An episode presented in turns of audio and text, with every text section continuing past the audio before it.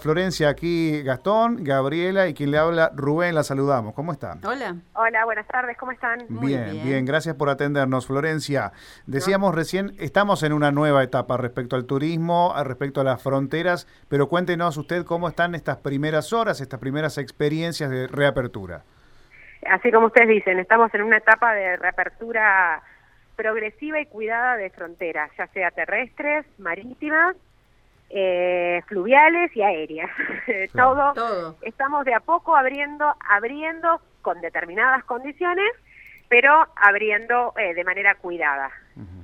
Es toda una responsabilidad, así como lo fue en su momento, Florencia, cerrar las puertas, el abrirlas también me imagino que debe eh, generar cierta ansiedad también, ¿no?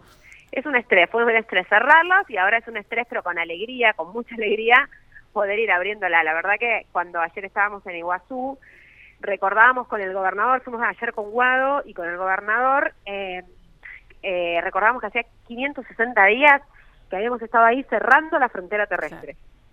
Iguazú, que es el paso más grande turístico que tiene el país. Y ayer lo abrimos, increíblemente, después de 560 días. ¿Y con, con el diario del lunes cómo eh, analiza aquella decisión de cerrar? Era necesario. Eh, la verdad que ayer nos, cuando hablábamos nos, acordábamos que no cuando fuimos no usábamos ni siquiera barbijos. Acuérdense que al principio estaba prohibido por la Organización Mundial de la Salud usar barbijos. era eh, me acuerdo que yo en algunos lados salía con barbijos y de salud me decían, no, no uses, no uses, salí, no puedes salir de la televisión con barbijos, está prohibido. O sea, era, era otro mundo, no sabíamos bien qué era el virus, no sabíamos cuán peligroso era, y en ese momento lo que hicimos lo que hicieron todos los países. Tratamos de cerrarnos para cuidar a nuestros ciudadanos y tratar de evitar que ingrese de manera masiva algo que sabíamos que iba a suceder, pero eh, en ese momento necesitábamos protegernos. Recordemos que todos los países estaban cerrando fronteras que los argentinos estaban por todos lados tratando de, entrar, pero no solamente entrar a Argentina, sino que había gente, yo me acuerdo que me llamaban de Filipinas diciendo, tengo mi hija en una isla, la están metiendo presa porque los quieren deportar, o sea, el mundo era una locura, eh, era otra otro mundo y ahora de, de pronto con la aparición de la vacuna, con el proceso exitoso de vacunación que tenemos, porque hoy estamos pudiendo hacer esto, porque tenemos casi el 50% del total de la población vacunada con dos dosis. Claro.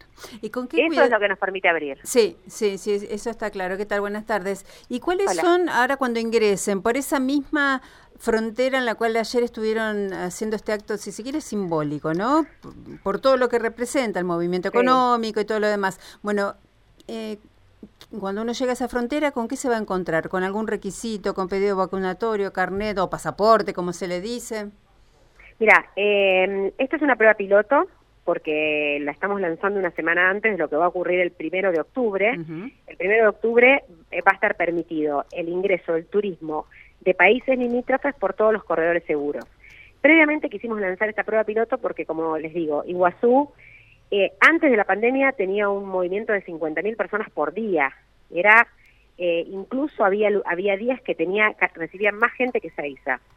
Entonces era importante empezar a mover la maquinaria, eh, a probar prueba y error esta semana para el 1 de octubre largar en todos los pasos fronterizos habilitados. Las personas, en este caso los brasileros que van a ingresar, que ayer ya ingresaron, tienen que tener un PCR negativo, que se lo tienen que hacer en Brasil. Cuando llegan al paso fronterizo, al centro de frontera, ahí la provincia puso un laboratorio que testea con antígenos y además tienen que demostrar que están vacunados con esquema completo. Si es monodosis o si son dos vacunas, la última vacuna tiene que estar aplicada 14 días antes del ingreso a la República Argentina para evitar la cuarentena. Bien. Solamente eso, digamos, que no es tampoco un requisito de locos, ¿no? No, y, sí. es tener vacuna, dos vacunas, la última tiene que tener 14 días de antigüedad, PCR en este caso no lo tienen que, no, hay avión porque la mayoría de las personas cruzan en auto en este, en este paso, pero sí, a partir del primero de octubre los turistas que quieran venir de países limítrofes van a tener que tener PCR para subirse al avión, llegarán a Ezeiza, llegarán a Aeroparque, llegarán a Buquebus, a Colonia Express, a Iguazú, al aeropuerto de Iguazú, al aeropuerto de Mendoza y al Cristo Redentor de Mendoza, que esos son los corredores habilitados hoy, y ahí van a tener que testearse, hacerse un test de antígeno.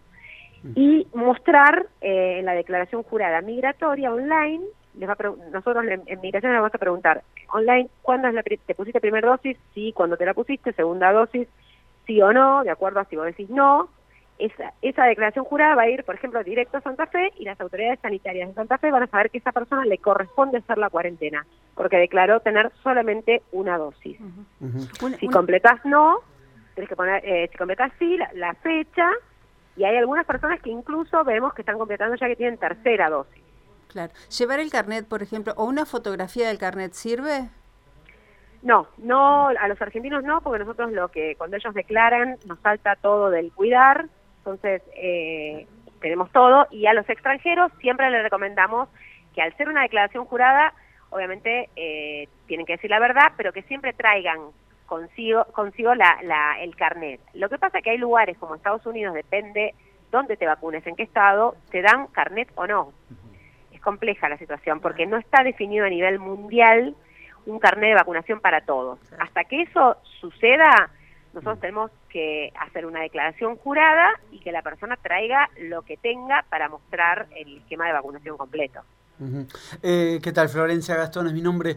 Eh, un, otro de los ingresos eh, importantes y también que, de, divisas tiene que ver con los cruceros que llegan al puerto de Ushuaia. a partir del 20 va a ser eso. Exactamente, quería preguntarte justamente cómo, cómo está diagramado eso.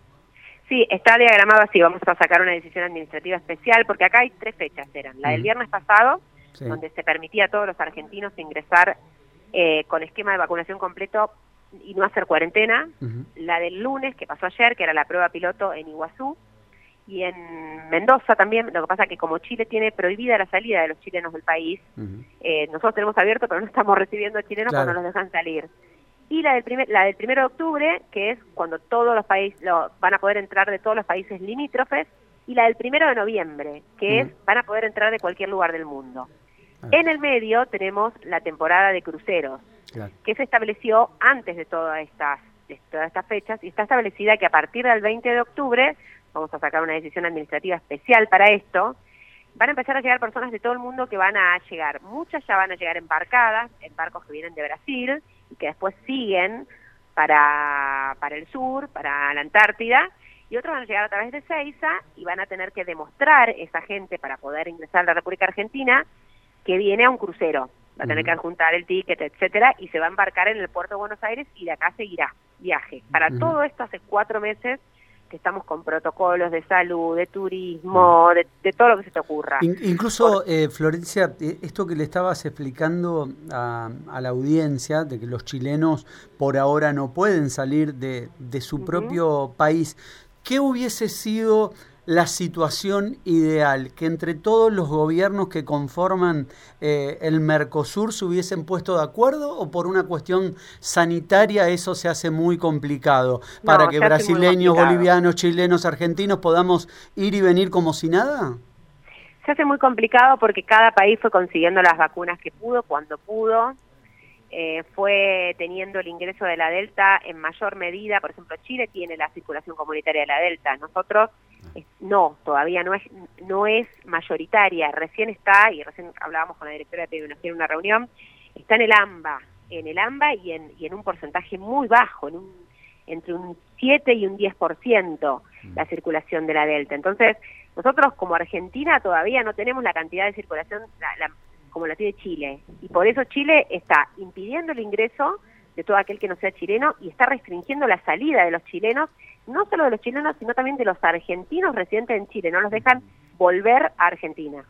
Y ahí, ¿cómo es, eh, Florencia, cómo es ahí? Eh, ¿Existe la misma polémica que la que tenemos acá cada vez que se toma una decisión de esas características? Porque digo, me parece que usted es la persona indicada para preguntarle, porque le habrán llovido todas las críticas, cómo es ser eh, una funcionaria y al mismo tiempo escuchar tal vez el, descrédito desde los medios. No, sé cómo ha sido para usted. Sí, sabes que yo estaba, el viernes fuimos a, Mendoza al Cristo Redentor, 3.000 metros de altura. Estábamos ahí, hay un laboratorio de testeo a 3.000 metros de altura, testean a los argentinos que los dejan. Me acerco a una señora argentina, digo, ¿cómo hiciste para salir?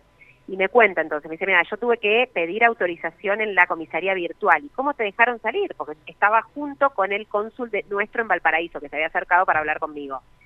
Me dice, yo eh, tengo un caso humanitario, se está muriendo mi papá, me dejaron salir a mí, pero no me dejaron salir con mi hija de dos años. Terrible. Sí, sí, sí, Entonces, y, yo le pregunto al cónsul, le digo, ¿cómo sostiene Chile esto? Me dice, no, y por eso hay protestas terribles cada todas las semanas. Digo, porque si yo llegué, nosotros como Estado llegamos a hacer eso, a mí me prenden fuego de seis directamente. Claro, sí, sí. Pero bueno, qué sé yo, este lo, lo van manejando. Viste que acá los, medios tampoco nos muestran mucho lo que va pasando en otros lugares. Claro. Pero los chilenos hoy tienen prohibida la salida de esta mujer argentina, su hija chilena de dos años no la pudo sacar y la dejaron salir con el nene de seis años porque era autista, nada más. ¿Cómo, em, Florencia, eh, qué es lo que sucedió ayer que en un momento parecía que todo se hacía más engorroso con el gobierno brasileño em, ahí en la... En la migración de Iguazú. La, verdad que, que no, ellos estaban esperando y nosotros veníamos hablando, toda la semana estuvimos hablando con ellos, de que apenas tengamos nosotros nuestra decisión administrativa, o sea, nuestro acto administrativo que diga pueden entrar los brasileros, ellos enseguida iban a aplicar la reciprocidad. Lo que pasa es que nuestro acto administrativo tardó en firmarse y salió al mediodía. Entonces, ahí enseguida se lo mandé a Cancillería, se lo mandé a Scioli, Scioli se lo mandó a, a la Cancillería, y ahí enseguida empezaron a activar los brasileros y dejaron salir y entrar eh, brasileros y argentinos. Pero estaban esperando que nosotros, más allá de las palabras, le digamos con una firma, miren, acá está, fue eso, nada más lo que pasó. Claro, claro. De hecho, en, eh, de hecho en la reunión que estuvimos con Guado, con el gobernador, estaba el prefecto de, del otro lado, estaba el cónsul, vinieron todos al acto, todos emocionados. Imagínate que 560 días cerrados, cuando los separa un puente, cuando hay familias de un lado y del otro, cuando estaban, la verdad que los brasileños estaban muy emocionados, el pueblo entero lloraban con banderas, estaban cerrados, me, contaban, la semana pasada estaban cerrados la mayoría de los restaurantes, ayer estaban todos los restaurantes abiertos, estaban esperando felices al turismo. La verdad que eh, fue una fiesta en el Día Internacional del Turismo y, fue importante y, lo importante es que lo pudimos hacer por la vacunación, si no todavía no podría, tendríamos que estar cerrados. ¿Qué va a pasar en Encarnación, por ejemplo? ¿También van a habilitar en a partir del primero? Sí, Encarnación es un paso como los tantos pasos que hay, donde no es importante a nivel turístico. Entonces, por eso se privilegió Iguazú, porque sí es a nivel turístico. Encarnación, eh, y después tenemos 237 pasos más que habilitar, que son todos los pasos fronterizos. Entonces, Encarnación seguramente va a habilitarse en algún momento. Hay que empezar conversaciones con el gobierno de Paraguay, hay que empezar, el, el gobierno de Misiones tiene que poner un laboratorio también ahí, digo, estos son todos los gobiernos también van eligiendo, los provinciales, qué pasos quieren abrir por la importancia económica, en este caso del turismo que tienen. En algún momento, cuando se deje, se deje de exigir el antígeno, que eso va a suceder, porque Carla Bisotti dijo que ante determinado porcentaje total de la población vacunada, vas a tener que subirte con un PCR, pero no va a ser necesario cuando llegues tener antígeno, ahí imagino que va a ser más fácil empezar a abrir todos los demás pasos. Claro, claro. Y bueno, la pregunta que no quiero hacer, pero que uno, uno debe preguntar, estamos ya en una etapa de salida, uno se imagina, Florencia, que no hay vuelta atrás acá, ¿no? O, está siempre, digamos, ese, ese, ese peligro, ese miedo.